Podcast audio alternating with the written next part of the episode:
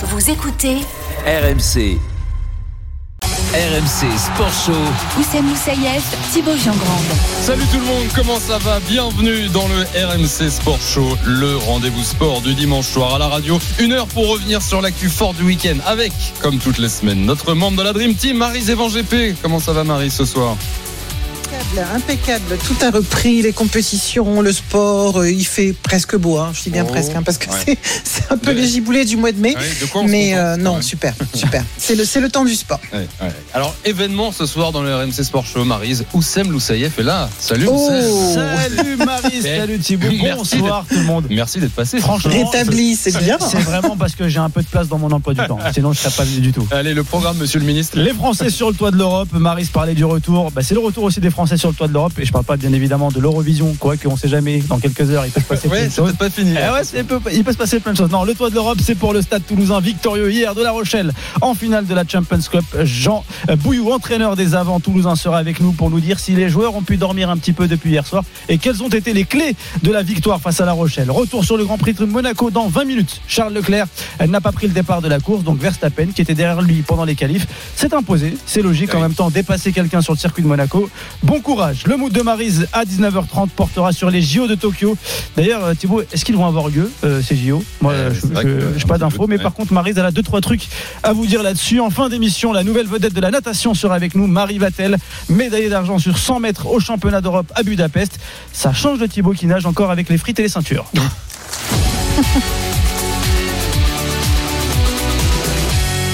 Complètement faux. J'ai la- j'ai lâché la frite depuis la semaine dernière. 19h02. Un peu de foot ce soir dans le RMC Sport Show parce que vous le savez, c'est l'événement de ce dimanche 23 mai à 21h. Les 10 matchs de la 38e et dernière journée de Ligue 1, le dernier multiplex de l'année. On saura ce soir qui sera champion. Oh, le suspense. Qui sera en Ligue des Champions? Qui sera en Ligue Europa? Qui sera En Ligue relégué ou en barrage? Voilà, exactement. Les résultats vers 22h50. Et ce soir, Oh. Lille Oh, peut être champion. Le LOSC peut être sacré euh, champion de France ce soir. Lille a un point d'avance sur le Paris Saint-Germain au classement. Une victoire à Angers ce soir. Et Lille sera champion. Xavier Grimaud est envoyé spécial RMC à Angers. Salut Xavier. Salut Thibaut, salut Oussem. Salut Xavier. Tu es devant l'hôtel des Lillois et apparemment, tu n'es pas tout seul. Exactement, vous entendez euh, derrière moi, il y a une, euh, une cinquantaine de supporters lillois qui euh, sont massés déjà depuis plusieurs heures hein, devant l'hôtel des, des Lillois qui se trouvent à une quinzaine de minutes du stade. Ils attendent patiemment parce que le bus, les portes sont ouvertes et les joueurs lillois vont très certainement bientôt bah, monter dans le bus pour aller au, au stade Raymond Coppa. Il y a une vingtaine de supporters turcs, notamment les chanceux qui ont pu rencontrer euh, Bourak, Yavice et Chelik ce matin, échanger quelques mots. Et j'ai à côté de moi des Lillois euh, qui euh, sont un petit peu exilés maintenant puisque j'ai Ange qui est de, de- qui vient de Montpellier Ah. et Yann qui vient de Chambéry. Et vous allez voir, ils sont pas sur la même longueur d'onde. Bonjour, bonsoir Ange. Bonsoir. Vous, vous êtes un petit peu stressé, hein Moi, je suis euh, de plus en plus stressée. Ça, ça ne s'arrange pas depuis tout à l'heure, mais oui, tout à fait. Parce que euh, j'ai foi en mon équipe, j'adore mon équipe, mais euh, voilà, le football reste le football. Alors que Yann, lui, il est totalement détendu. Il pense que Lille va faire le travail rapidement. Ouais, effectivement. Moi, je suis absolument persuadé que c'est des professionnels. Ils savent très bien ce qu'ils ont à faire. C'est le match de leur vie. Ils vont le gagner et je pense qu'ils vont même le gagner largement. Il faut débloquer la situation assez rapidement, ce qu'ils vont faire. Et après, ça roulera. Aucun problème. Et Yann, il a un totem sur le dos euh, puisqu'il a le maillot de qui?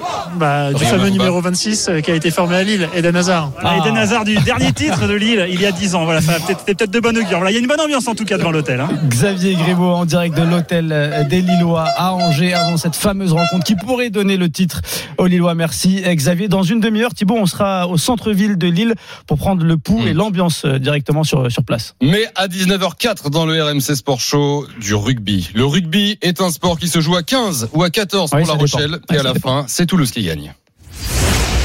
C'est le dernier ballon pour Ntamak. Non, c'est 54 secondes. Il peut pas. Il est obligé d'attendre. Il est pris du coup. C'est mal joué de la part. Le conteste encore. Le conteste. quoi, Le Toulousains. conteste. Ah, il demande de lâcher la balle. Il avait pas. Il avait pas la pénalité. Il avait pas. Et Toulouse dégage. Et Toulouse est champion d'Europe. Toulouse est champion d'Europe. Encore une fois, le stade toulousain au sommet de l'Europe. Le cinquième trophée européen.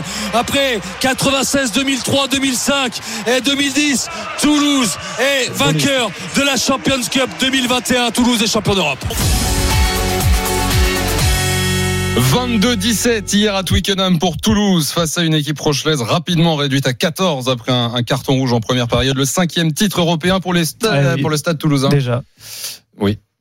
En plus, je connais plein de joueurs qui ont déjà eu trois titres avec le Stade Toulousain. Je crois qu'on va en recevoir un tout à l'heure. Exactement, la, transition c'est incroyable. Jeff Paturo est là en attendant. Bonsoir Jeff. Bonjour messieurs, bonjour Marie. Salut bonjour Jeff. Bonjour. Journaliste rugby RM. C'est tout juste de retour de Twickenham d'ailleurs. Et bien frais. Un aller-retour à Londres, euh, Jeff, c'est ça reste compliqué en ce moment. Dans, dans le nouveau monde, on a un peu l'impression d'aller au- justement au bout du monde. Ouais, c'est un peu compliqué. Avec Wilfried Templier, on a découvert les autotests. Ouais. Vous Et allez alors, réserver un, deux tests parce qu'il faut en passer un le jour 2 et le jour 8. Ça coûte 210 livres. hein. On n'est pas si mal. Ah oui, quand même. 210, 210 livres. Ça fait livres. combien en Et- euros Bah, très cher, trop cher. Ça fait Et 250 euros. vous allez sur place, euh, c'est long, et sauf que vous prenez votre petite coton-tige, vous le mettez dans la bouche, et après vous le mettez dans le nez, et ça Ah. vous coûte bah, 210 livres. Très agréable. Merci l'Angleterre. Attention. Écoute, tu pas moment que c'est pas l'inverse. Ouais, oui. Exactement. Exactement. Bon, dans quelques instants, on sera effectivement avec Jean Bouillu, l'entraîneur des, des avants du Stade Toulousain, trois fois champion d'Europe en tant que joueur avec le Stade. Une fois en tant que euh, membre du staff. Oui, bah c'est Bah, hier, hier. Non, mais c'est, faut Ouais, le dire. ouais, Bah, on on Parce que le toi, tu retiens que les, les Euh, parcours de joueurs. il est plus habitué à travailler le dimanche. lui, hein. Euh, tu l'as fêté aussi la victoire toulousaine Avec, euh, Jeff. Paturo. Oh, c'est fort possible. Euh, Jeff, bon, cette finale, on va en parler avec Jean Bouillou dans un instant, mais euh, déjà un mot, c'est vrai que du, du spectacle. On avait le leader du top 14 face à son dauphin, les deux clubs français qui envoient du jeu depuis le début de l'année. Et hier, on n'en a pas vu beaucoup du jeu dans cette finale. Non, c'est une finale euh, fermée. Bah, ça reste une finale de Coupe d'Europe. S'il y a des enjeux euh, et une pression euh, supplémentaire, et c'est vrai que les, en plus les affrontements entre les clubs français, entre deux clubs français, c'est toujours un peu particulier. On se rappelle cette année des matchs, par exemple, entre Toulouse et l'Union Bordeaux-Bègles, entre l'Union Bordeaux-Bègles et Racing 92. Et hier, c'était pas le plus beau match de l'année, et ça reste surtout comme un très gros bras de fer physique. Ça a été dense, très dense à l'image de ce plaquage de Botia, le Ah oui. Fidjien, sur Médard, qui a lui valu un carton rouge dès la 28e minute de jeu. Et ce qui a évidemment euh, changé la donne de cette rencontre et qui a permis à Toulouse de prendre l'ascendant au fil des minutes. Alors que là, il y a une alerte incendie qui sonne. C'est peut-être parce qu'on parle de Levani Botia. C'est pas. peut-être pour ça. Euh, C'est peut-être pour ça. Peut-être pour ça. Mais c'est Ouais. vrai que c'était un gros combat physique plus qu'une régalade de jeu. ouais. Euh, il est 19h07 et nous sommes en direct dans le RMC Sport Show avec donc un homme quatre fois champion d'Europe, l'entraîneur des avants du Stade Toulousain. Bonsoir Jean Bouillou. Est-ce que vous nous entendez? Oui, Jean Ouais, je là. m'entends bien, je sais pas si vous m'entendez vous. Oui, on on vous vous entend. entend. On vous Très entend bien. très bien. Merci beaucoup d'être en direct ce soir euh, sur euh, sur RMC. euh, On peut d'abord lui poser Ouais. la question euh, c'est quoi le plus important C'est de gagner une Coupe d'Europe en tant que joueur ou en tant que euh, membre du staff?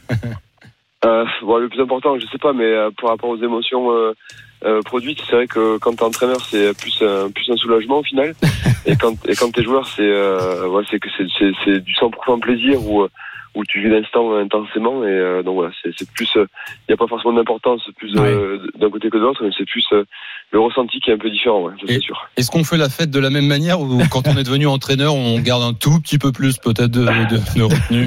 Comment Ouais, ça s'est passé? un, un petit droit de réserve devant les joueurs peut-être. Non mais non franchement on a, on a on a bien fêté hier soir et encore aujourd'hui et, et sommes encore un peu demain et je crois que euh, la force de notre équipe c'est vraiment d'être un groupe euh, euh, dans son ensemble et bon on a envie de on a envie de partager ça aussi avec avec le staff avec les joueurs aussi. Donc ouais, c'est c'est c'est c'est des moments que qu'on rêve de de vivre donc euh, autant pas s'en priver quand même quoi donc euh, ouais, on, on l'a fait aussi avec les joueurs quand même Jeff Paturo. Jeff Paturo. Et Est-ce qu'on a des nouvelles euh, du piquet de touche que Técori a ramené tout à l'heure? Ah, Ah, je crois qu'il a, je crois qu'il a gardé. Je crois qu'il a gardé. euh, C'est- quoi l'histoire Raconte. moi, je le planterai dans Eh le ben, jardin. il est parti avec le piquet de touche, un peu comme Ratez la veille pour la finale de. Montpellier, sauf que Técori est rentré, il a pris l'avion, si je dis pas de bêtises, Avec- euh, Jean, et il a fait la fête avec euh, toute la nuit. Peut-être qu'il a dormi avec, je sais pas. Énorme, c'est énorme. Ah ouais, ouais, c'est- sous, sous- la bienveillance de l'EPCR qui nous a laissé prendre quelques souvenirs ouais, en passant, parce qu'il y en a qui ont pris quelques, aussi des quelques fagnons. Enfin voilà, on a, on a, on a essayé de récupérer tout ce qu'on pouvait. De... Il reste plus rien au stade, il paraît. Ouais, voilà, c'est ça. Bon, en tout cas, Marise Evan GP est là, notre membre de la Dream Team. Marise, cette finale franco-française, euh, que- que- qu'est-ce que tu en as pensé un petit peu de Bah, c'est une finale, à, c'est une finale à perdre la voix, c'est une finale de dingue. Alors, on on n'attendait pas spécialement du beau jeu parce qu'on savait que ça allait être une grosse baston. On n'a pas été déçus. C'est vrai que c'est dommage cette expulsion euh, dès dès le début, euh, mais qui était inévitable parce que bon, effectivement, un geste comme celui-là, on peut pas faire autrement. Euh, J'ai trouvé que c'était ultra rude. Je sais pas dans quel état sont les organismes d'un côté et de l'autre aujourd'hui et comment ça va se passer en top 14 maintenant pour les phases finales, parce que c'est pour la finale, parce que c'est quand même assez énorme ce qui s'est passé sur le terrain. Euh, je, je, les, les, deux méritaient de gagner, et d'ailleurs, je pense qu'il y avait vraiment de, du, du, soutien des deux côtés. Après, je pense que le Stade Toulousain a, a peut-être été plus fin dans son jeu, y a quelque chose d'un peu plus varié, n'a pas laissé les Rochelais finalement sur leur point fort, et logiquement gagne, et c'était énorme. Moi, j'aurais été de toute façon aussi contente que ce soit l'un ou que ce soit l'autre. Je vais le dire franchement, c'est la, la, la, saison de ces deux et pour plein de raisons. Euh, on avait envie que ce soit ces deux-là en finale et c'est fantastique pour la France et fantastique pour le Stade Toulousain. 19h10, Jean Bouillou, l'entraîneur des lignes avant du Stade Toulousain, est en direct dans le RMC Sport Show. Euh, Jean Maris parlait de de ce combat, de de, euh, de cette rude bataille. C'est vrai que ça a été. Euh... Est-ce que d'ailleurs ce niveau physique qu'on a vu, euh, est-ce que c'est inédit, euh, Jean Bouillou euh, inédit non. On s'attendait, on s'attendait vraiment à, à, cet affrontement, à cette confrontation, euh, à se confronter vraiment à, à, au physique massif de, de, de, cette de La Rochelle. Et euh, voilà, on s'était dit que pour, pour, rivaliser avec eux, effectivement, euh, rejoins, je rejoins Marise où il fallait, il fallait qu'on qu existe sur, sur les points forts de La Rochelle. Donc c'était vraiment ce, cette confrontation physique, c'était, c'était aussi cette mêlée qui, qui nous a posé des problèmes en début de match. Et c'est aussi cette, ces ballons portés.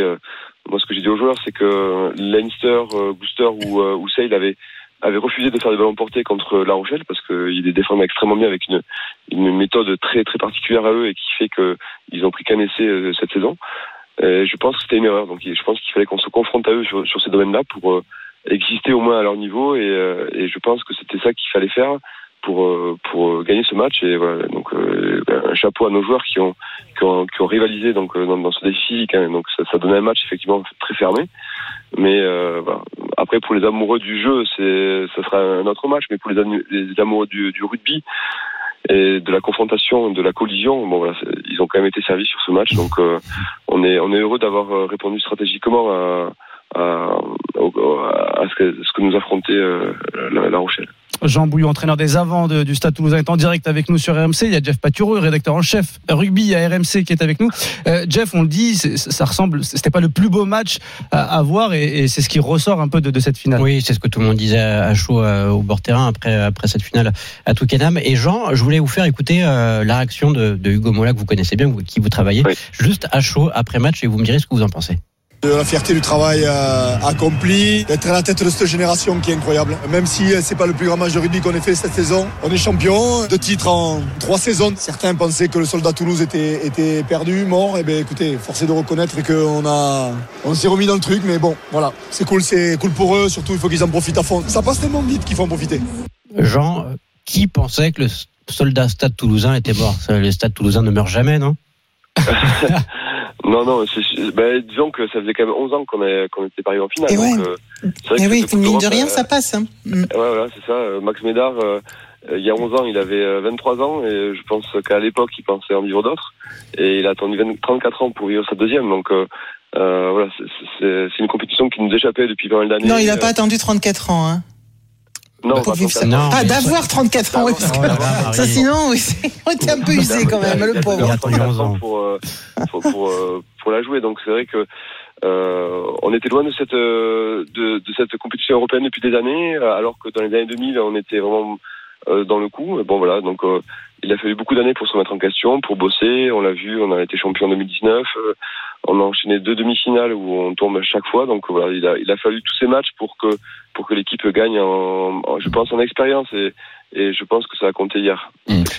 Jean Bouillou, pas évidemment de, de grosses fiestas pour fêter ce titre déjà parce que les conditions sanitaires le permettent pas aujourd'hui. Parce que la saison n'est pas finie. Et surtout. voilà, comme le dit Marise, la saison n'est pas terminée. Euh, il reste deux journées de top 14. D'ailleurs, il y aura Clermont dès le week-end prochain. Toulouse va ouais. tenter de, de, rester dans les deux premiers pour se qualifier directement pour les demi-finales du, du, top 14. Euh, L'objectif, il est clair. On se cache pas à Toulouse, c'est le doublé, euh, Coupe d'Europe et, et, puis championnat.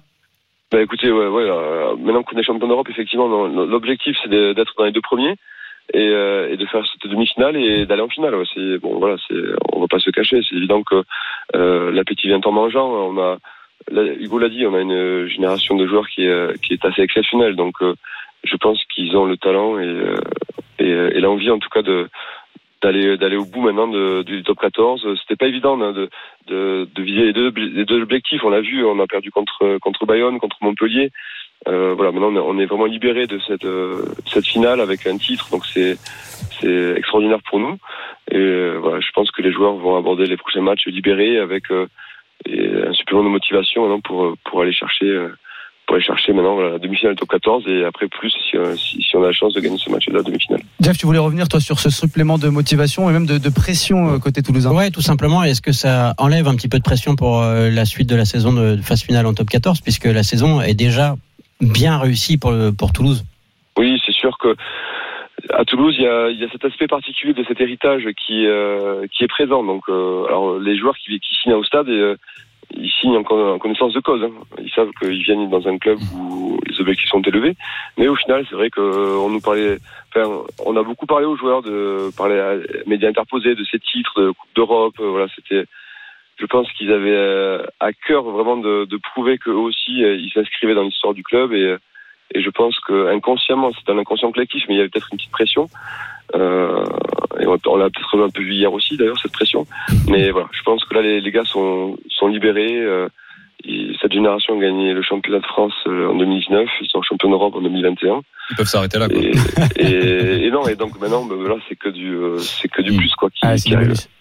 Merci beaucoup, merci Jean Bouillou d'avoir été en direct ce soir dans le RMC soirée à boire de l'eau encore comme tout le monde. Bah oui, ouais. parce qu'il y a des objectifs encore, bien sûr. Vous avez eu des nouvelles de vos joueurs un peu cet après-midi, ça va Ouais, ouais, non, ben ouais, on a passé le, on a passé un moment ensemble là. Euh, oui. Euh, tous dans la bulle euh, sanitaire qu'il fallait, mais non, mais non, ça, on, a, on, a, passé une bonne soirée, les gars sont bien. Ouais. On a passé une bonne journée aussi. Bravo, bravo, félicitations. Et ouais, félicitations, ouais, bravo joueur. C'est, je, je, je, pensais aussi euh, à cette génération, notamment les, les, les Dupont Tamac, qui se retrouvent à 21 ans euh, champions d'Europe. C'est la génération à venir pour la prochaine Coupe du Monde. Du côté de La Rochelle, il y a aussi de, de beaux numéros euh, qui sont déjà en équipe de France et on en a vu certains qui étaient très très bons hier. Euh, c'est plus qu'encourageant parce que quelque part ils montent leur palmarès, ils montent leur expérience tout monte petit à petit et, et je pense qu'encore une fois, c'est excellent pour l'équipe de France qui s'est passé hier euh, sur la pelouse là-bas. Bah oui, dans deux ans, tout ce petit monde qui sera champion du monde, c'est fou. Merci beaucoup, Jean Boyou. Bonne ouais, ne, ne, vends pas tout de suite euh, la peau de l'ours. Alors, quoi qu'il arrive pour le rugby français, euh, un super week-end, Jeff, parce que tu en as parlé rapidement tout à l'heure, mais les deux coupes d'Europe, elles sont françaises. Sont françaises. Et eh oui, qu'est-ce qu'a gagné la veille Philippe Saint-André. Philippe Saint-André. Et eh oui, notre Philippe. Eh une finale, une victoire contre Leicester en finale en challenge européen. Incroyable, hein, Deuxième titre après 2016 pour le club de Modaltrad et c'est une belle récompense pour cette équipe de Montpellier qui a bataillé sévère en top 14 pour se maintenir. C'est pas encore officiel, mais il reste deux journées et ça va le faire évidemment pour le MHR qui est bien lancé et qui remporte un trophée. Et c'est une belle performance, une saison qui était ratée au début, qui peut finir plutôt réussie. Ouais, c'est incroyable. C'est l'effet Philippe, les gars. on a bien compris que Philippe, qui nous disait au micro que non, non, c'était juste un intérim. Tu parles d'un intérim. ça va durer l'intérim. Ah, il sera là la saison prochaine. Ah bah Franck Azema ah bah. Montpellier, Philippe Saint-André. bah, c'est bien. Oui, oui. Très, bien, bien joué, bien joué mon filou. Allez, 19h, 17e message d'Anthony sur le direct studio, l'appli RMC. Euh, en parlant des, Toulousains, il dit faut pas péter le boulard, comme dirait Moscato, mais ils ont pas, ils ont pas une équipe à péter le boulard. Ben, en fait, je pense que si, là, ils peuvent péter le boulard. Moi, je pense qu'à un moment donné, il faut se donner 24 heures, allez, même plus, quoi. 24 jours pour frimer, tu vois. À la, à la Travolta, tu vas dans la rue, tu remues du boule. Oui, mais après, il faut penser à redescendre, parce que tu vois, Oussem, un jour, il s'est dit, je frime pendant 24 tu sais, heures. Tu sais, ça, fait 30 ans que ça dure. Dans ce sport, tu redescends vite. Hein. Dès qu'on t'a mis le nez dans le gazon, tu redescends. Merci, Jeff Paturo. Merci. Bonne soirée et bravo Salut, Jeff. ce sacre du ouais, 19h18, le RMC Sport Show continue en direct jusqu'à 20h, comme tous les dimanches soirs avec Marie-Zévan GP, avec Oussem Loussaïev. Dans un instant, Formule 1 la Formule 1 à Monaco ce week-end. Quel grand prix. Ouais, c'était euh, c'était un grand prix de Monaco, quoi. voilà. Mais au moins, au championnat du monde, c'est relancé. Le débrief avec Jean-Luc Roy dans un instant. Il y a souvent plus de spectacles dans, au balcon que sur le dans oui, circuit. C'est vrai que ce week-end, en plus, il y, avait, il y, avait, du monde au balcon. A tout de suite sur RMC. RMC Sport Show. Oussem Moussaïef, Thibaut Giangrande. Et Marie-Zévan comme tous les dimanches, on est en direct jusqu'à 20h pour revenir sur ce gros week-end de sport, d'actu omnisport à suivre Oussem dans 10 minutes. Petite interrogation surprise pour toi, Thibaut. Si je te dis Porte d'Auteuil, euh, Grand Chelem, ça te. Euh, ah si, le Wimbledon. Terre battue Wimbledon. Euh, terre battue Toujours pas Roland Garros, évidemment. Bah, il manquait le Eric Salio, tu vois. dans, un instant. dans, une semaine, bien évidemment, Roland Garros, euh, Thibaut, avec euh, Eric Salio qui va venir nous parler de, de l'état de forme des, des, des tennisman. Mais d'abord, Monaco et son rocher, Monaco et son glamour, Monaco et Stéphanie, mais surtout Monaco et son Grand Prix de F1 ennuyeux, comme souvent. Et voilà, il passe sous le drapeau à Damier, Max Verstappen, vainqueur de ce Grand Prix de Monaco pour la première fois de sa carrière. 12e, carrière, 12e victoire en carrière pour le pilote hollandais qui fait vraiment coup triple en arrachant également la première place au championnat du monde à son éternel rival Lewis Hamilton. La deuxième place est bien allée pour la Ferrari de Carlos Sainz à près de 9 secondes. Voilà de quoi donner évidemment des regrets à Charles Leclerc, mais il aura sa revanche à n'en pas douter. Le troisième, c'est Lando Norris. C'était cet après-midi sur RMC avec Jean-Luc Roy qui est en direct ce soir dans le RMC Sport Show. Bonsoir Jean-Luc. Et bonsoir Thibaut, bonsoir Oussem et bonsoir Marise. Salut Jean-Luc. Cinquième Grand Prix de la saison. Euh, Jean-Luc, j'espère que tu m'en voudras pas, mais c'est ennuyeux. Déjà, je t'en veux, mais, je sais, je sais, mais je. c'est- c'était Comment le- ça, tu t'ennuies? Qu'est-ce que ça veut dire, ça des, des, des quatre, des cinq premiers, c'était le plus ennuyeux, Jean-Luc.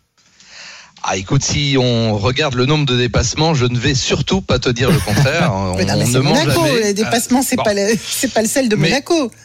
Bon, mais ça, effectivement, on le sait, à Monaco, souvent, bah, s'il n'y a pas de pluie, s'il n'y a pas d'incident, d'accident, s'il n'y a pas de neutralisation, en général, effectivement, la course se déroule comme elle s'est déroulée. Euh, Le, le premier est le meilleur, et je le disais, c'est ce qui donne d'autant plus de regret, évidemment, à, à Charles Leclerc avec sa pole qui n'a pas pu partir. Mais bon, il a bien fait le boulot. Tu sais, ils étaient à la limite, hein, c'est ce qu'ils ont dit tous les trois, trois jeunes pilotes. Attends, c'est un beau podium. Alors, quand c'est euh, Hamilton, Bottas, euh, Verstappen, euh, On n'est pas faites tous la tête en disant, Ouah, c'est toujours pareil. Bon, là, on a Verstappen et seulement le troisième euh, podium de la carrière de Carlos Sainz, le premier avec Ferrari, et Lando Norris également, troisième podium. Euh, je vais dire, la moyenne d'âge sur le podium, là, c'est 22 ans. On va pas pleurer quand même. Non, mais nous, on n'a rien dit. hein. C'est Thibaut qui a envie Ah bon comme ça de. Ah, c'est lui. Ah.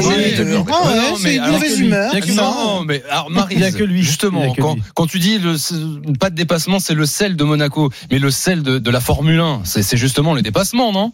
Oui, non, mais c'est un, un Grand Prix qui est tout à fait particulier. Donc celui-là, c'est différent. C'est un peu comme si tu, es, tu avais un, un défilé, et un, un, un show dans Monaco avec les, les, les premiers au départ, ceux qui seront, ceux qui seront les, les meilleurs au départ qui gagnent. C'est Oui. comme ça. Un défilé, c'est- dans ce cas-là, c'est pas une compétition sportive. Oh, t'as fini de bouder, t'es pénible. Oh. Jean-Luc, j'ai une Bon, il est question. ronchon ce soir, il est ronchon. Il je sais pas ce que vous l'avez fait. Non, mais je vais vous expliquer. On a une table de ping-pong dans la rédaction. et Ah, il a vrai perdu. Voilà. Il a pris une tôle. Il a pris une tôle. Ah, il a perdu, je comprends mieux.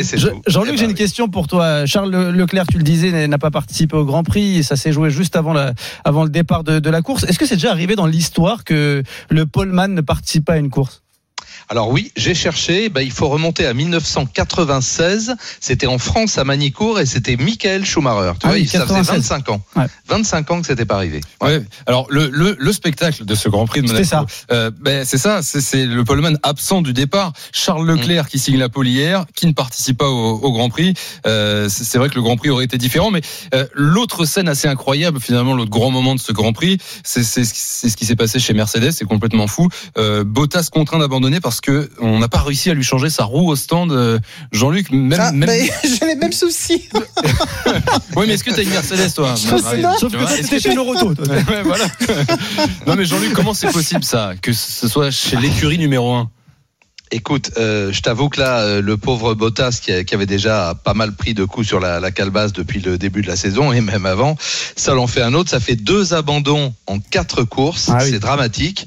Comme par hasard, ça n'arrive jamais. Hamilton n'a pas abandonné pour des raisons mécaniques depuis 54 grands prix. Je sais pas si tu vois. Alors moi, je veux bien euh, parler de hasard, mais enfin bon. T'y euh, crois pas passons. hein écoute, je pense qu'il y a une voiture qui est beaucoup mieux préparée, beaucoup Oui. mieux suivie que l'autre. Il n'y a pas de hasard dans la vie. Attends, là, on peut me raconter tout ce qu'on veut. C'est quand même pas, c'est pas Bottas qui l'a abîmé. Hein. C'est pas, c'est pas possible. Donc, si tu veux, c'est apparemment, oui, le, bah, le, le- l'écrou de roue centrale qui était bloqué. Alors pourquoi? Bah, Il a trop chauffé, je ne sais quoi. Mm. Mais bon, ça arrive pas, à, ça arrive pas à Hamilton, ça arrive à Bottas. comme Et, par et hasard. Bottas est en mesure de terminer deuxième ou même de gagner le Grand Prix. Ouais. bon, bah voilà, c'est tout. Et- Qu'est-ce que tu veux? Bottas, il était abattu, il était cramoisi là aussi. Ouais. Et du coup, Marie, soit pour ton problème, c'est peut-être que t'entends Jean-Luc, t'as peut-être trop chauffé aussi. C'est souvent aussi une Ouais. histoire d'écrou, là, ces trucs, là, ces écrous, j'ai jamais la bonne clé. Qu'est-ce que tu veux Ah ben voilà, Ben, c'est tout ça. ça. Jean-Luc, j'ai besoin de ton expérience pour, pour lire entre les lignes. Euh, Hamilton, tu en parlais, n'a pas réussi à passer devant Gasly. Est-ce que tu penses que Gasly a eu une consigne de la part de Red Bull pour essayer de contenir euh, Hamilton? Alors là, je peux te dire que c'est pas la peine de lui en donner. Tu sais, un pilote quand il se bat, euh, non, non, là, pas du tout. Et sincèrement. Et en l'occurrence il a défendu sa position. On a même vu qu'Hamilton n'a même jamais été vraiment en mesure de l'attaquer. Hein. Il s'est rapproché, il a été à moins d'une seconde, il a, il a, pu bénéficier un peu du DRS, mais c'est comme je l'expliquais pendant le, la course, il n'y a pas vraiment de ligne droite à Monaco. Tu vois, effectivement la ligne droite qui est une grande courbe à droite du départ où on atteint 280, 285 km heure, elle n'est pas assez longue si tu veux pour bénéficier de l'effet DRS. Et puis le tunnel, bah la sortie ils sont oui à 285, 290, mais là aussi c'est une courbe euh, c'est vraiment tu, tu l'attaques au freinage. Mais donc il n'a pas été en mesure de placer une attaque. Donc non. Alors là, je te réponds tout net. Euh, Pierre, il a défendu sa position bec et ongle et il a bien fait. Une, sixième position magnifique pour lui avec la voiture dont, dont il dispose. C'est une très belle opération au, championnat. Hein. Non, non, non, non, il n'a pas besoin, je pense, de tu vois euh, qu'on lui dise le laisse pas passer. C'est important. En mm. plus, il double son total de points. Là, il passe de 8 à 16. Donc très belle, opération, pour, pour, Pierre. Un, message sur le sur le direct studio, l'appli RMC de Leslie qui disent euh, Monaco ça flirte avec les rails donc on espère un safety car de la pluie ou une intervention divine. Donc aujourd'hui il y a une île trois, il y a eu aucun des trois. Donc voilà, conséquence du, du non dépassement d'Hamilton sur Gasly, euh, sur personne d'autre d'ailleurs, c'est que il termine septième de ce Grand Prix et Max Verstappen est donc le nouveau leader du, du championnat du monde. Ça c'est quand même au final à l'issue de ce week-end de Monaco euh, l'information à, retenir en termes de, suspense pour la suite de la saison. Ça promet Jean-Luc. Hmm. Ah ben complètement, avec 105 points, effectivement, il relègue Hamilton qui n'en a totalisé que 101, avec les 7 points euh, ramassés à Monaco. Là aussi, bon, c'est de bonne guerre. On l'a arrêté à quelques tours de l'arrivée. Il avait suffisamment d'avance, évidemment, sur euh, celui qui était derrière lui, en l'occurrence Lance Stroll. Donc, il avait tout le temps de s'arrêter. Ça coûte une vingtaine de secondes, et puis de chausser des pneumatiques soft et de, taper le meilleur chrono sans aucune difficulté. Donc, euh, une 12 909 pour être précis. Bah, écoute, c'est le jeu, mais ce qu'il de super, c'est que ça ouvre complètement justement le jeu. Puis on, a vu les Mercedes très mal à l'aise. Alors une nouvelle fois, ce tracé de Monaco est atypique, très peu d'adhérence sur la piste, c'est du goudron normal, ce sont des rues normales, hein, mmh. utilisées toute l'année. Ensuite, un circuit où il y a une motricité mécanique et pas aéro, très peu de grandes courbes à grande vitesse où les, les Mercedes excellent.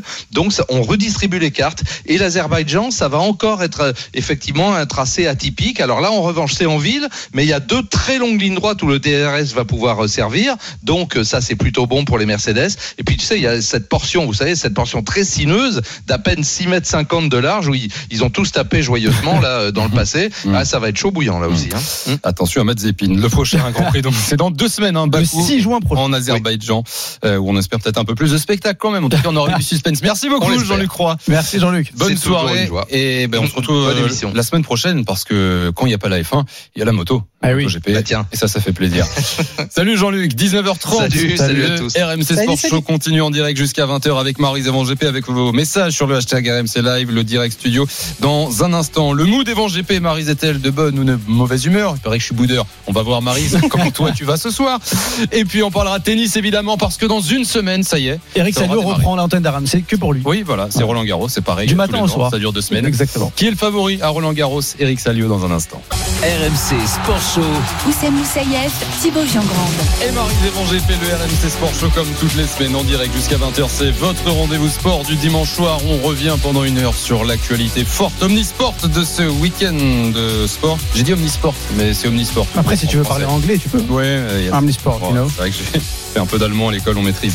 Euh, à suivre, Oussem. Marie Vatel, si ce nom ne vous dit rien, eh ben, c'est que vous n'êtes pas au courant de ce qui se passe dans la natation. C'est la nouvelle vedette de la piscine et de ce monde sans frites et sans ceinture que Thibaut connaît très bien. Elle a été médaillée d'argent sur 100 mètres au championnat d'Europe à Budapest. Elle sera avec nous en direct. L'événement ce soir, c'est à partir de 21h. Les 10 matchs de la dernière journée de Ligue 1 en direct sur RMC. Une grande soirée foot qui démarrera dès 20h jusqu'à 1h du matin, hein, exceptionnellement ce soir. Avec Jean Vitour, Exactement, jusqu'à 1h du matin. On saura ce soir qui sera champion. Lille a un point d'avance. Lille est à Angers. Dans le même temps, le Paris Saint-Germain est à Brest. Et si Lille gagne à Angers, Lille sera champion. On va prendre justement la direction de Lille, la grande place de Lille, prendre la, température. On va retrouver l'un des envoyés spéciaux dans le nord euh, d'RMC. C'est Lionel Top. Salut Lionel. Est-ce que un peu moins d'une heure et demie du coup d'envoi, euh, il y a un peu de monde sur la grande place? Est-ce qu'on parle foot autour de toi? Alors ça parle beaucoup évidemment euh, du match de, ce soir. La grande place est en train de se vider pour tout vous dire. Il y a eu une grosse grosse mise en jambe entre 18h et, et, 20h15, on, va dire, avec plusieurs centaines de, supporters qui s'étaient donné rendez-vous via les réseaux sociaux pour être au pied de la statue de la, la déesse. C'est la statue qui trône, qui trône au, milieu de cette grande place qui est vêtue depuis quelques jours avec l'écharpe du LOSC. Une grande banderole est affichée sur le, le bâtiment de la Voie du Nord qui lui aussi donne sur la grande place avec ce message bravo et merci au LOSC. On y croit, on y croit beaucoup. Certains y croient peut-être beaucoup trop. On a entendu, ça y est, on est champion.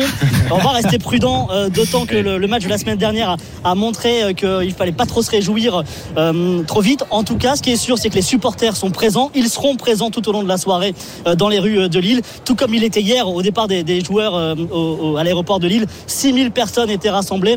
On attend beaucoup de monde aussi sur cette grande place ce soir à l'issue du match en fonction du résultat, bien évidemment. Une grande place qui est sécurisée, qui sera piétonnisée aussi pour, pour l'occasion. Lionel Top en direct depuis la Grand Place à Lille avec les supporters confiants. On aura les éléments de réponse tout à l'heure dès 20h dans le RMC Football Show. Angers qui recevra Lille et Lille qui sera en passe d'aller chercher un titre championnat. Mais place au tennis dans le RMC Sport Show. Dans une semaine, les premières balles auront rebondi à Roland Garros. Bon, en fait, dès demain pour le début des qualifs, mais le grand tournoi commence dimanche prochain. Ah. Alors, à une semaine des premiers matchs porte d'Auteuil, cette question ce soir. Qui est le favori. Bonsoir Eric Salio. Salut Eric. Eric qui, qui commentera Roland Garros euh, sur RMC sur s'il allume son micro. Bonsoir. mais il a tellement d'avance. Euh, je, sais pas. Il y a trop de micros pour lui. Il y a trop de boutons. Ou revers le, micro et j'ai pris coup droit, c'était revers. c'était revers. Euh, c'était Nadal. Euh, alors qui est favori numéro un? On, on, va le voir. En tout cas, je sais pas si lui sera le numéro un, euh, Eric, mais Tsitsipas ça sera forcément dans le top 3 ou top 5. il a gagné le tournoi de Lyon aujourd'hui. Encore un tournoi sur terre battue pour le grec. Oui, c'est sa deuxième euh, grosse victoire après, après Monte Carlo. Monte Carlo, c'était un Masters 1000, là c'est la catégorie en dessous, mais on était un peu surpris qu'il décide de, de, demander une invitation pour ce tournoi parce qu'il avait très bien joué la semaine dernière à Rome. Et finalement, c'est quand on se sent en confiance. Euh, bon, tu penses que c'est pour mettre un coup psychologiquement à ses, futurs adversaires ou? Non, je pense qu'il a euh, il y, avait une inconnue, c'est que Roland Garros a été décalé d'une semaine, donc il y avait 15 jours à gérer. Alors il y en a qui préfèrent être tranquille chez eux, Rafa, hein, avec son bateau, il pêche, euh, il met la bouée pour, euh, pour, faire un peu de piscine. Et puis il y en a d'autres qui ont besoin de jouer. Voilà, c'est plus fort qu'eux, ils ont besoin de garder le rythme. C'est ce qu'a fait Titi Pass. Ou il y en a qui ont besoin d'argent aussi. Hein. Bon. je, plaisante évidemment. ça après, je pense, euh, Marise. Oui, j'imagine bien, j'imagine bien. Il gagne suffisamment bien sa vie. Oui, je suppose. Non, mais voilà, euh, il prend la confiance, il prend des points ATP. Donc euh, maintenant, il a une semaine à gérer. Donc pour moi, il est de le attention, attention, ce que je dis. Écoutez bien, ça va être enregistré. Attention, c'est le gros outsider, c'est le ah. troisième favori derrière les cadors. Oui, je pensais que tu allais te mouiller et dire que c'était le favori. Oui, c'est pas vraiment se mouiller, ça veut dire qu'il est challenger. Hein. je vous conseille de mettre une pièce sur lui. Pourquoi? Parce que les cotes sont tombées. Nadal 1,80. Bon, c'est pas terrible, normal, hein, 13 fois vainqueur. Djokovic 4,50. Team 7 contre 1, je n'y crois pas. Pour moi, il faut mettre Tsitsipas. Et d'ailleurs, j'ai convaincu Jean-Louis Tour. Je l'ai vu, il a appuyé sur le bouton. Il a mis des sous. Il est à 8 contre 1. C'est vrai que Nadal 80, c'est incroyable. C'est incroyable. Je vais jouer là-dessus parce que comme je suis un grand parieur et que je n'ai jamais peur, je vais jouer là-dessus. Tu, tu, disais un peu, tu en parlais avec euh, la semaine de, de Raphaël Nadal. Il n'y avait, il y a pas eu de Masters 1000 cette semaine, pas de grosses compétitions. Comment se sont préparés les, les cadors du circuit? Alors Nadal, tu le disais, il a opté pour le repos. Euh, qu'ont fait euh, Joko, qu'ont fait les autres? Il se ressource euh, et, et, Djokovic alors lui a, a, pris une option totalement différente puisque euh, il, il, organise si je puis dire un, un, tournoi ATP la semaine prochaine à Belgrade et donc il va y participer. Euh, ça lui profite de, de rester euh, en famille. Il a fêté son anniversaire. Il a mangé un gros gâteau euh, sans gluten. Oui bien sûr lui il est sans gluten Et donc, euh, ouais, c'est une, une, une, option totalement différente. Bon, finale samedi à Belgrade. S'il est en finale, euh, ça veut dire qu'il arrivera à Paris à la dernière minute. Mais Marie, c'est important. Il va éviter la bulle de Roland Garros parce que les, les joueurs sont évidemment obligés de rentrer dans la bulle de bah Roland Garros avec très peu de liberté. Donc là, c'est pour ça qu'il reste chez lui en Serbie en se ah, disant je pense que c'est ah, oui. je vais me ressourcer en famille. Oui, oui, c'est pas c'est pas bête effectivement parce que ça peut être long une quinzaine quand même. Hein. Exactement. Ouais, sauf si on perd rapidement. Euh, il y en a certains qui, qui seront son longtemps dans la bulle. Marise, cette saison de terre battue qui se terminera à Roland. Euh, quand tu regardes, on a beaucoup parlé de tennis. Évidemment, on est monté en puissance ces dernières semaines. On a vu les, les tournois s'enchaîner. Et quand on voit les trois Masters 1000 qui se sont déroulés sur terre battue, trois vainqueurs différents. Tsitsipas à Monte Carlo, euh, Eric le disait, Zverev à Madrid, Nadal euh, à Rome. Euh, Qu'est-ce que tu sens, toi, là, une semaine de Roland Garros? On a l'impression, je sais pas ce que t'en penses, mais que euh, Nadal, bon, il est favori des bookmakers, mais cette année, c'est quand même pas pas comme d'habitude. Non, mais chaque année, ça sera de moins en moins comme d'habitude parce qu'il prend de l'âge quand même et qu'il y a forcément moins de régularité. Le palmarès de ce garçon est tout simplement incroyable, particulièrement à Roland Garros. C'est même impossible, ça paraît impensable ce qu'il a fait. Mais moi, j'avoue que je continue de dire qu'en tous les ans, on se pose la question de euh, qui peut être devant, qui euh, est, mieux en, forme, et puis et puis euh, et puis il est dans son jardin et il arrive toujours à se remobiliser. Je pense même plus mentalement que physiquement pour aller chercher encore des victoires. J'ai la sensation qu'il faudra faire jusqu'à la retraite de Nadal. Donc moi, c'est plutôt sur Nadal que je continue de mettre un, un billet, même si ça rapporte pas. Eric, Thibault le disait un peu en blaguant. Certains ne vont pas rester très longtemps dans la bulle. Je pense qu'il faisait allusion aux Français. Tu l'as compris, je l'ai compris, Marise l'a compris. Tout le monde a compris euh, cette euh, illusion et allusion. Euh, dis-moi, Eric, les Français, on n'a aucune chance sur terre battue ou qu'on se le dise clairement, il n'y a rien qui peut se passer, même pas une petite surprise? Aucune chance de gagner Roland?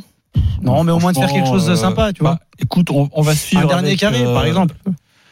C'est beaucoup demandé quand même. Un, quart de finale, c'est beaucoup aussi. Un, deuxième tour, un deuxième tour, un deuxième tour, un deuxième tour, une deuxième semaine. Ah, bah, si on a un premier tour franco-français, euh, une, une deuxième semaine. Non, mais on va suivre quand même attentivement euh, Gaël Monfils qui qui joue justement chez euh, Novak Djokovic à Belgrade la semaine prochaine. Donc euh, il n'est pas au top de sa forme. On l'a vu euh, très marqué par sa défaite au deuxième tour à, à l'Open Park de, de Lyon. Ouais. Mais euh, sur le papier, c'est notre meilleure chance. Maintenant, il faut qu'il retrouve la, la, la foi, la, la, confiance. Et on ne sait jamais, gagner deux trois matchs en Serbie, ça peut lui permettre d'arriver à Roland avec de la confiance. C'est le mot, c'est le mot clé pour les Français. Mais moi, je voulais attirer votre attention sur quelque chose. Et là, je vais peut-être faire pleurer dans les chaumières. Aïe, aïe, aïe. Euh, mettez les, arrêtez les, les véhicules là. c'est peut-être la dernière fois qu'on va voir les les quatre mousquetaires. Oh là là là. Oui, non, je sais, je sais, c'est très émouvant ce que. Ouais, Ouais, non, Bah, mais Ceux qui ont, qui ont remporté tellement de tournois du Grand Chelem. C'est vrai. Ça, oui, mais je vous propose d'écouter Richard Gasquet parce que il sent bien que c'est peut-être la dernière fois qu'on verra donc Gasquet, Simon, mon fils et de son gars ensemble. Écoutez. J'ai regardé les, les stats, on a gagné 2000 matchs à, à 4, quoi. Voilà, tout. Sur les dix dernières années, ça perdait jamais, quoi. On était toujours là, euh, ça fait 10 ans, on a été entre, voilà, entre, il y a eu des mecs dans les 10, dans les 10 à chaque fois, dans les 20 premiers. Euh, Ça a été une grande génération, quoi. Après, avec des mecs, euh, différents. Joe, Gaël, des mecs très charismatiques aussi, euh, voilà, des vraies personnalités. Ça a été une belle, euh, voilà, une belle aventure d'être tous les quatre en même temps, en plus avec une génération à côté aussi, avec trois joueurs ou quatre qui étaient, qui étaient exceptionnels, une grande génération. quoi. On a beaucoup parlé du, voilà, du tennis en France ces dix dernières années. C'était de belles années, quoi. Mais on verra quand on s'arrêtera, mais en tout cas, c'était de, belles, de belles, une belle aventure. Quoi. Ça, Waouh. c'est beau, non? C'est vrai. 2000 matchs? Oui. Je savais pas, tu vois. Bah oui. Alors vous, vous allez me dire 2000 matchs, ouais, mais on préférerait qu'ils en gagnent 7 d'affilée. Bon, tu jamais arrivé. ensemble, c'est sûr que ça fait beaucoup de matchs. Enfin, tu sais, le, le- le tennis, ils sont, ils sont tout le temps sur, le- sur le tarmac, donc c'est pas tellement surprenant. Après, le, le- ça, ça perdait jamais, j'ai pas trop compris. Mais bon. Ouais. Et puis c'est grâce à eux qu'on parle de tennis en France. C'est c'est bien aussi. Oui. On va les regretter.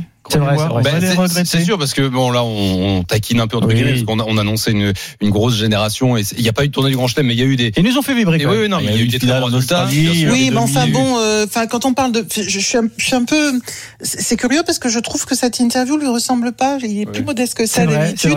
Parce que les, les- générations d'avant, c'était c'était pas du, du pourri pourri non plus quoi. Euh, Il y a quand même eu des grands champions avant, des, des Lecomte, des Noah, des des des euh, des, des, des Simon. Enfin Simon, c'est oui, c'est encore c'est entre les deux oui, générations, des forgés, des. Enfin, c'est. Je, je Ouais. pense qu'il y en a eu des belles générations aussi. Donc. euh, mais c'est je peut-être suis un plutôt peu euh, mais, mais après, comme on n'a pas la question, si tu veux, c'est vrai, je suis un peu. Quand je l'écoute comme ça, je me dis, tiens, ça, ça, Mm.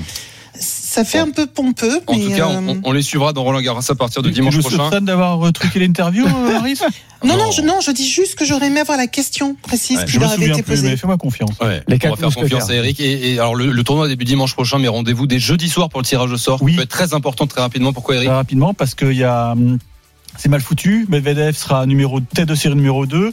Novak Djokovic est dossier numéro 1 et on ne sait pas où sera Nadal. Donc il y a une chance sur deux que Nadal soit, dans, le tableau. soit dans la même partie tableau. Ah et ça, je trouve ça pas bien. Merci beaucoup, Eric Salio. Rendez-vous dimanche prochain. Ce sera parti. Merci, Eric. nous a fait Merci, Eric. 19h45, le RMC Sport Show continue en direct jusqu'à 20h avec Marise et avec notre invité dans un instant, Marie Vatel. Trois médailles au championnat d'Europe de natation. On la suivra particulièrement cet été. Et puis le mot des GP. Bonne ou mauvaise humeur? Réponse dans un instant, Marie.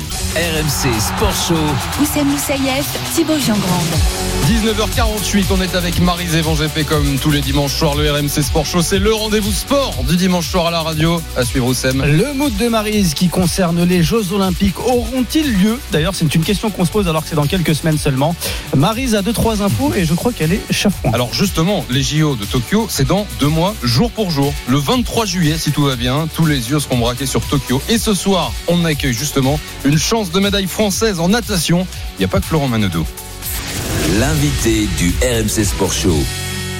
Elle repart ce soir des championnats d'Europe de Budapest avec trois médailles. L'or sur 100 mètres papillon, l'argent sur 100 mètres nage libre et le bronze sur le relais 4 fois 100 mètres. Bonsoir Marie Vatel. Bonsoir. Bonsoir. Merci beaucoup d'être en direct sur RMC. Euh, bon, tu sais Marie que quand on, voit une athlète française faire trois médailles au championnat d'Europe à deux mois des JO, on, ça y est, on va, on va avoir quelques attentes cet été. Hein faut pas s'emballer. bon, bon, quand même, on, alors on a eu le, retour et, ce que tes premières réactions après après ton, ton dernier 100 mètres et, c'est vrai que tu étais un mm. peu déçu. Tu disais que tu pouvais aller encore plus loin, encore plus fort. C'est quoi pour toi aller plus loin? Est-ce que tu as des objectifs très précis, que ce soit à court terme ou à moyen terme? Oui, c'est vrai que j'étais un petit peu déçue parce que le, le, début de semaine avait tellement bien commencé avec euh, cette médaille d'or. je pensais être capable d'aller euh, d'aller chercher d'aller en chercher une deuxième, mais bon, c'était pas c'est pas très grave. La déception est, est passée. Et euh, oui, je pense que je peux aller plus loin et voilà, comme pour mes objectifs pour les Jeux Olympiques, déjà, ce sera de, de, de casser des barrières en termes de temps et d'aller chercher euh, les 56 secondes sur 100 papes et les 52 secondes sur 100 nage libre. Et je pense que si je suis capable d'aller chercher ces temps-là, ben, je serai tout à fait hmm. compétitif pour aller chercher des médailles. Tu, tu, serais championne olympique, c'est tout. Voilà. Marise, Marise, une question pour Marie Vatel. J'ai toujours la sensation qu'en natation, euh, bon, vous en, l'occurrence, vous êtes, euh, vous épanouissez un peu plus sur le tard que certaines, mais qu'une fois qu'on commence à gagner, on ne veut pas s'arrêter. Ça, vous, vous, dites ça de façon tout à fait normale. Oui, j'ai eu une médaille d'or, j'en voulais deux, trois. Euh. mais qu'est-ce qui fait qu'aujourd'hui vous avez cette confiance-là? Non, en fait, c'est vrai que bah, déjà la natation c'est un sport qui est très ingrat et du coup, parfois on n'est pas on n'est pas récompensé pour, euh, pour tout l'effort qu'on fait. Et du coup, quand ça commence à payer, euh, on a envie de rien lâcher, on a envie d'aller chercher encore plus. Et, et voilà, je me sens bien euh, physiquement, mentalement, et je sens que ça peut être l'opportunité pour moi d'aller chercher encore plus haut. Donc voilà, c'est pour ça que j'ai pas envie de, de, de, lâcher parce que c'est ça fait tellement longtemps que je m'entraîne et que j'ai eu beaucoup de déceptions aussi dans aux, échéances euh, passées. Donc maintenant, euh, voilà, je suis, sur la bonne voie et j'ai pas envie d'en sortir. Vous sentez que c'est l'année, quoi Je ne sais pas si c'est l'année. En tout cas, ce qui est sûr, c'est que c'est ma meilleure année pour l'instant et que voilà, je sens que je monte euh, crescendo et que voilà, si c'est si pas Tokyo, ben j'espère que ce sera Paris.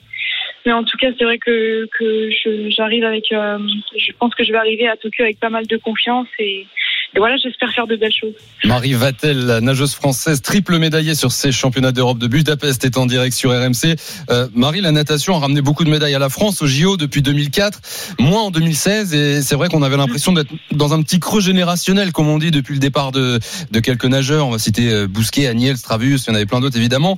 Est-ce que là, on, est-ce qu'il y a un frémissement? Est-ce qu'il y, a quelque chose qui repart avec toi et d'autres? Oui, je pense qu'il y a un frémissement. Je pense qu'on a été une génération qui est en train de qui est en train d'éclore assez tardivement. Et euh, c'est vrai qu'on n'avait pas l'habitude avec euh, une Laure qui est championne olympique euh, à 15-16 ans. C'est vrai qu'on on a l'habitude que ça paye plus tôt, mais j'ai l'impression que là quand même il y, a une petite génération, une nouvelle génération qui est en train de qui est en train d'émerger. et surtout j'ai l'impression qu'on a vraiment envie de de faire de belles choses, qu'on est, on est confiant, on travaille dur, etc. Donc, euh, notamment avec euh, Johan Endoy, là, qui vient de faire euh, une médaille. Donc, euh, ouais, je pense qu'on peut, on, peut espérer euh, de belles choses dans les années futures. Marie, tu parlais de, travailler dur. Comme de nombreux sportifs de haut niveau, tu es aussi en même temps étudiante. Tu es étudiante en, management du sport. Euh, comment tu arrives à allier tout ça entre les compétitions, la crise sanitaire, les entraînements et puis tes études? Ouais, c'est vrai que c'était pas facile, euh, surtout que j'ai dû rendre mon mémoire là euh, deux semaines avant le début des championnats d'Europe. Donc euh, bon là il y aura une bonne note, hein, je pense qu'il y aura une bonne note avec, avec la compétition. oui, je pense que là, oui, je pense que c'était ma semaine, donc j'espère que ça va bien se passer. C'est sur quoi le mémoire C'était sur la gouvernance dans le sport justement, donc. ah bah ça tombe bien. ça tombe bien. donc j'avais j'avais interviewé beaucoup de nageurs de différents pays, donc. Mm. Donc voilà, c'était sur ça. Et euh, ouais, donc ça demande beaucoup d'organisation, c'est sûr, beaucoup de sérieux. Euh, après, voilà, faut pas non plus, euh, faut quand même aussi euh, se, se, donner quelques petits plaisirs et euh, voilà, s'accorder des petits moments de détente. Mais euh, mais ouais, c'est vrai que beaucoup de beaucoup de sérieux quand même et, et d'organisation, mais voilà, on n'a rien sans rien de toute façon. Pour terminer, Marie, euh, on imagine que tu regardes ce qui se passe au Japon, qui, est touché par une, nouvelle vague de Covid. Euh, là-bas, la, vaccination n'avance pas trop. On parle de report, on entend parler de report, même si on n'en est pas là du tout. Comment tu, tu vis cette situation, cette petite incertitude qui existe euh, néanmoins? Bah moi je regarde plus trop les je regarde plus trop les infos là sur tout ce qui est Covid etc ça, ça c'est un petit peu anxiogène encore c'est sûr qu'il y a un an quand on a appris le, le report des jeux on, on, était on pensait que c'était vraiment euh, il y avait vraiment de la marge et que tout, tout reviendrait à la normale euh, d'ici là hmm. et là on se rend compte que c'est que c'est toujours un peu compliqué mais malgré tout moi j'ai le sentiment que les jeux vont se passer ouais. J'espère que ce sera quand même une belle expérience et un beau moment euh, de partage. Donc euh, voilà, j'essaie de pas trop regarder les infos. Tant qu'il n'y a pas de, de nouvelles officielles, euh, voilà, je, mmh. je m'entraîne pour les Jeux Olympiques dans deux mois, ça c'est certain. T'as bien raison, et on espère te retrouver sur RMC le 26 juillet au soir. Pourquoi le 26 ouais. Finale du 100 mètres papillon. Ah. Merci beaucoup bah, Marie. À très vite sur RMC. Bonne préparation et à Merci Marie. Et bravo pour les médailles. 19h54 le RMC Sport Show jusqu'à 20h avec, comme toutes les semaines, Marise va, va nous partager son humeur. RMC, le mood Evan GP. Ça tombe bien que tu parles de, de ces Jeux Olympiques. Est-ce qu'ils vont avoir lieu? Quelle passe décisive? Marie Oui, ça tombe bien. Ça tombe bien. Et je me pose la question, justement. C'est un peu peur sur la ville olympique, voyez-vous. Donc, mon humeur, oui, elle est, elle est, pas, elle est pas très gaie. Elle est même plutôt euh, grognon, colère. Enfin, pas colère, mais dépitée et, euh, et inquiète surtout. T'en as marre, pour l'instant. Rien n'est fait, oui, j'en ai marre, effectivement. J'en ai marre parce que au Japon, on a quand même moins de 2% de la population qui a été vaccinée. Alors qu'attendez-vous, s'il vous plaît, messieurs et mesdames les, les, Japonais? Il faut se vacciner. Mais par contre, on a 70% de cette même population qui s'oppose à la tenue des Jeux Olympiques en pleine pandémie. Et la situation sur place est devenue alarmante. Hein, on l'entend tous les jours aux informations. Il y a 5000 cas par jour. Euh, les hôpitaux sont un peu débordés, comme chez nous d'ailleurs. L'état d'urgence a été déclaré il y a peu. Euh, les hôpitaux, effectivement, on a comme chez nous, manque de lits, manque de personnel. Et euh, du coup, on a même un syndicat de médecins. Et oui, il y a même des syndicats au Japon. On dit que pourtant, là-bas, le travail est assez euh, réprimé, entre guillemets. Ben, il faut croire que non. Un syndicat de médecins a publié une tribune anti-JO, donc juste au moment où cet état d'urgence a été déclaré. Donc, ça sent le sapin, comme on dit euh, normalement, pour les Jeux Olympiques. Et à tel point d'ailleurs que ces derniers jours, on a des gouverneurs euh, de province japonaises qui ont indiqué qu'ils n'attribueraient pas de lits aux sportifs olympiques qui viendraient à tomber malades.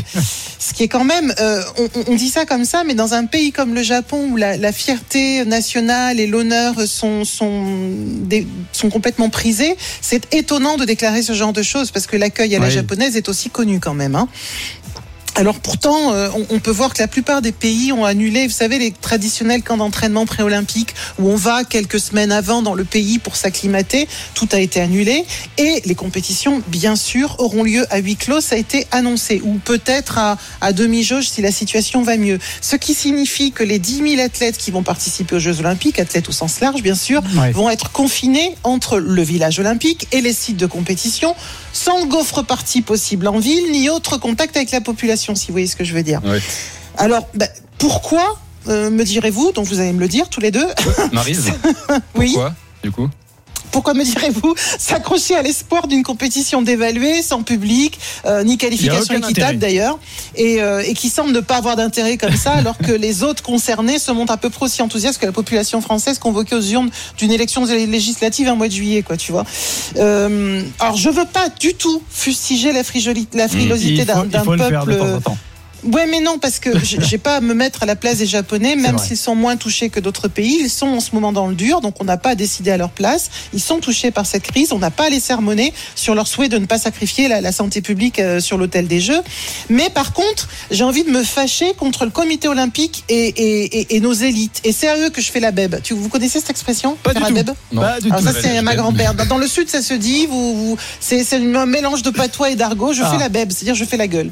Je Ah fais la je bèbe comme aurait dit ma grand-mère, exactement. Ah. Car reporter un événement planétaire, c'est pas une petite affaire. Et en janvier, on avait déjà des voix qui s'élevaient, très nombreuses, hein, de l'opposition euh, contre les JO au Japon. Peut-être qu'à ce moment-là, il aurait fallu réfléchir à une solution de relocalisation ou de suppression pure et simple, plutôt que de laisser l'espoir gonfler des milliers euh, de champions, le cœur des milliers de champions en attendant le grand jour, et de risquer euh, la faillite pure et simple du comité d'organisation qui est déjà endetté hein, par rapport au, au report qu'il y a eu en 2020 et qui le serait tout autant par une annulation. Parce qu'on entend dire que ça va coûter une blinde au Japon de faire des Jeux olympiques sans public, mais non. Enfin oui, bien sûr, ça va coûter de l'argent, mais moins que si ce, ce, ces Jeux olympiques n'avaient pas lieu. Et pourquoi? Parce qu'il y a eu une, une, enquête très précise qui a été faite, des pertes qui ont été chiffrées dans une étude effectuée par euh, Katsuhiro Miyamoto, qui est un professeur de sciences économiques à, à l'université du Kansai. Il a calculé que le report des Jeux Olympiques de Tokyo équivaudrait à un manque à gagner de 35 milliards d'euros, parce que je Ah ne oui. sais pas si vous le savez, mais on parlait d'un nouveau report cette fois-ci en 2032. Donc c'est pas donné, hein. c'est pas encore maintenant. Autant pas les faire, franchement. Donc Autant pas les ça, faire. ça ferait 35 milliards d'euros Mm. de pertes si on les repoussait, donc 1% du, du PIB Ah oui. du Japon. Et selon cette même euh, étude, euh, non, le, le- euh, si, si on, si on annulait ces jeux, ça coûterait, non pardon, j'ai j'ai dit une bêtise, c'est si on annulait les jeux que ça coûterait 35 millions. Et un nouveau report des jeux coûterait 35 milliards, millions, qu'est-ce que je raconte et un nouveau report des jeux, eux, coûterait 5 milliards d'euros. Des jeux à huis clos seraient synonymes d'une perte de milliards, de 19 milliards d'euros, et un chiffre qui serait ramené à 11 milliards si on faisait une jauge réduite. Ça fait beaucoup d'argent. Ça fait beaucoup d'argent, mais on se rend bien compte que finalement l'annulation coûterait beaucoup plus cher, Mm. vraiment beaucoup plus cher. Donc moi je comprends pourquoi le gouvernement japonais et le CIO se hâtent d'attendre, comme on dit, hein, avant d'annuler, parce qu'on est quand même à 10 semaines des JO, et j'espère franchement qu'ils prendront pas la décision fatidique. On l'espère tous, Merci beaucoup, Marise. Marise, il est pile 20h. On est pile à 1h du coup d'envoi de cette soirée foot. Et on accueille Quelle justement soirée. Jean-Louis Foot. Jean-Louis oui, Jean-Louis Jean-Louis Foot. Bah oui, tu peux m'appeler comme ça. Il y a pas de problème. comme ça. Oui, il n'y a pas de problème. Parce que t'es- là jusqu'à. Mais là, on est là pour le plaisir surtout. Voilà. Et là, Dieu sait qu'on va se régaler. 10 matchs en direct, un multiplex exceptionnel. Si vous aimez le foot à la radio, soyez avec nous. Dans une seconde, les compos, les enjeux, plus à 21h, 10 matchs en direct avec les meilleurs envoyés spéciaux, les meilleurs correspondants. On va se régaler et surtout, à 23h, on saura qui sera champion de France, Lille ou le PSG. On détaille tous les enjeux dans un instant avec Lionel Charbonnier et Daniel Riolo. Tu m'as donné envie. RMC Football Show, Ligue 1 Uber Eats.